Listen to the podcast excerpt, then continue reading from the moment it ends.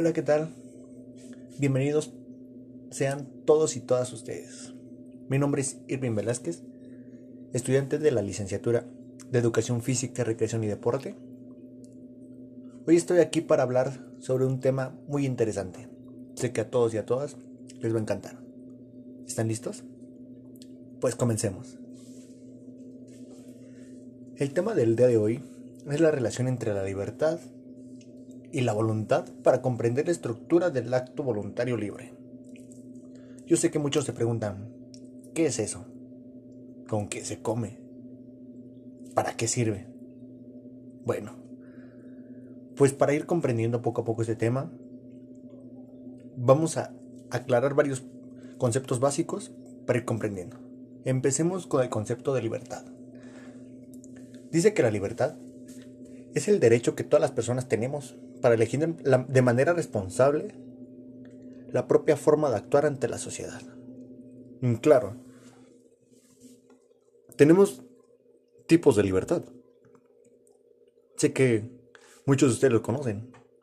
Tenemos la libertad de opinión, la libertad de expresión, libertad de asociación, libertad de pensamiento, libertad de conciencia, libertad de religión.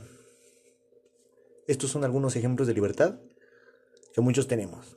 Como se dice en el concepto, la libertad es un derecho de suma importancia.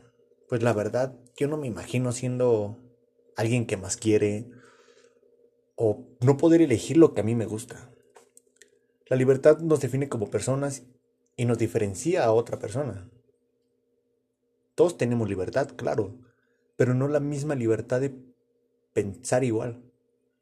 Yo no me veo eligiendo ser quien un tío quiere que sea o, o hacer lo que alguien más me dice sin mi consentimiento. Y creo que a muchos nos molesta esa parte. Bueno, espero ya haya quedado un poquito claro lo que es libertad y lo importante que es para nuestra vida y para nosotros. Bueno, ahora hablemos del concepto de voluntad. Se dice que la voluntad se denomina así a la capacidad humana para decidir con libertad lo que sea bueno o malo. Y claro, también tenemos tipos de voluntad. Tenemos la voluntad de poder, voluntad de anticipadad y voluntad de inteligencia. Wow.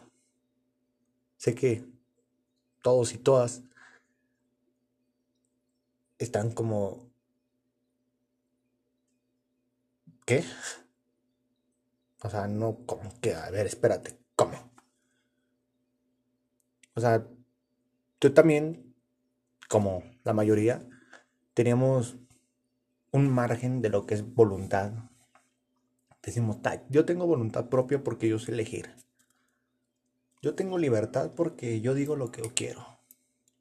Pero no conocemos bien, detalladamente, a lo que tener libertad y tener una voluntad nos lleva a más allá. Pero el tema principal es qué relación tienen. ¿Cuál es su relación de entre libertad y voluntad? Bueno, como anteriormente lo hablamos, lo dije, lo expliqué un poco, se menciona en voluntad a la inteligencia, que es un tipo de voluntad, las cuales van de la mano al momento con actuar y decidir. Buscar los medios sean un requisito para alcanzar un objetivo, siendo esto la inteligencia, y como voluntad tenemos el consentimiento para alcanzar el fin, para considerarlos convenientes o no. El claro ejemplo está entre elegir el bien y el mal. Muchas veces nuestros papás, nuestros abuelitos nos dicen, es que no toques esto, o no te juntes con este niño porque es este, un grosero. Pero nosotros, desde muy pequeños, aprendemos y tenemos esa voluntad de elegir entre el sí y el no, entre el bien y el mal. porque sabemos que si desde niños, un, ejemplo, ¿verdad? Nos dice, nos dice nuestra mamá, a ver, tú Irving, la estufa está prendida. No la toques porque te vas a quemar. Y ahí va Irving y se quema. Pero para la otra, Irving ve la estufa prendida, va a decir, no, ya no. Creo que tuve una mala experiencia. Y ahí es donde, ahí es donde aprendemos a diferenciar entre el sí y el no, y lo que está bueno y está malo. Bueno, pues así sí mismo se logra abarcar los elementos de acto libre, pero para esto se considera así si se necesita. Pleno conocimiento y pleno crecimiento. Actualmente las acciones del ser humano suelen ser jugadas, pero realmente nadie se pregunta si realmente esto se puede hacer. La respuesta es sí sí se pueden ser juzgadas siempre y cuando cumplan con tres componentes que son el objeto, la circunstancia y el fin. De lo contrario, la crítica como tal no tendría validez. Excelente información, ¿no?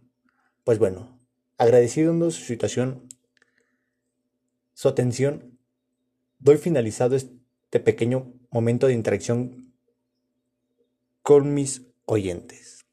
Muchas gracias nuevamente. Que tengan una bonita semana. Y recuerden, la vida es mucho más sabrosa con una sonrisa.